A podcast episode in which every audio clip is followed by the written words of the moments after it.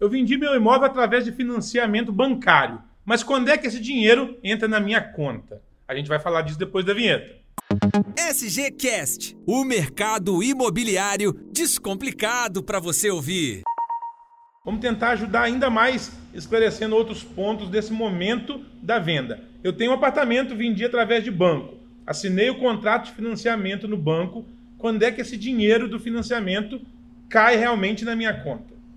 Pois é, Diogo, isso realmente gera muita dúvida, né? Quem não está acostumado a vender via financiamento bancário. Mas o banco, quando ele financia, ele usa o bem como garantia do seu empréstimo. Sim. Então, na verdade, ele só vai disponibilizar o dinheiro que ele está emprestando quando ele tem a garantia dele formalizada. Quando isso acontece? Depois que o imóvel estiver devidamente registrado em nome do comprador e, claro, quando a alienação fiduciária estiver devidamente registrada no nome do banco que é aí que ele tem certeza da garantia dele, não é só no contrato. Então, o dinheiro vai ser disponibilizado depois que tudo isso acontecer. E isso acontece, pelo menos aqui em Juiz de Fora, assinou o contrato, vai para a prefeitura para poder liberar a guia de TBI para pagar o imposto. Quanto tempo durou isso? Aqui em Juiz de Fora, de cerca de uma semana. Ok. É, para receber a prefeitura espera. Isso mesmo. Então, depois você vai para o cartório e leva para registro, que também aqui em Minas o prazo normal são 30 dias. Então, na verdade, em torno de 40 dias que vai ocorrer esse processo de registro para então devolver ao banco, o banco conferir o documento e liberar o dinheiro para o vendedor do imóvel.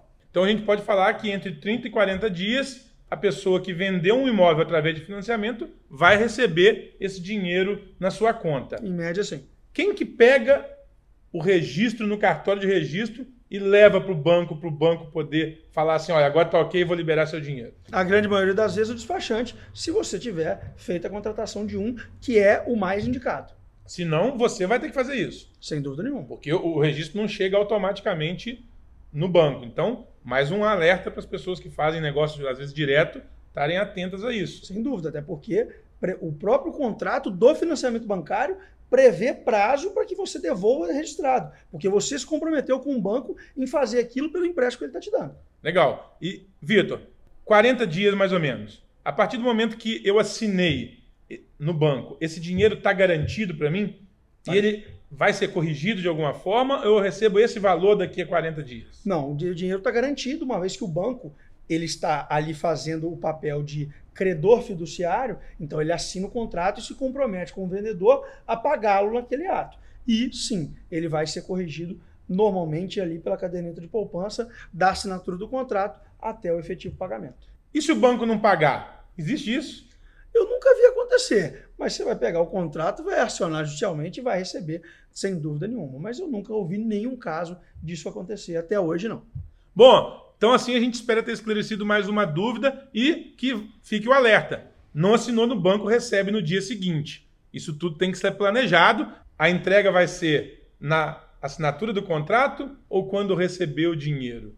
Tudo tem que ser pensado e planejado para uma transação imobiliária segura e tranquila para todo mundo. Você ouviu SGCast. Acompanhe a Souza Gomes no Facebook e Instagram. Arroba Souza Gomes Imóveis.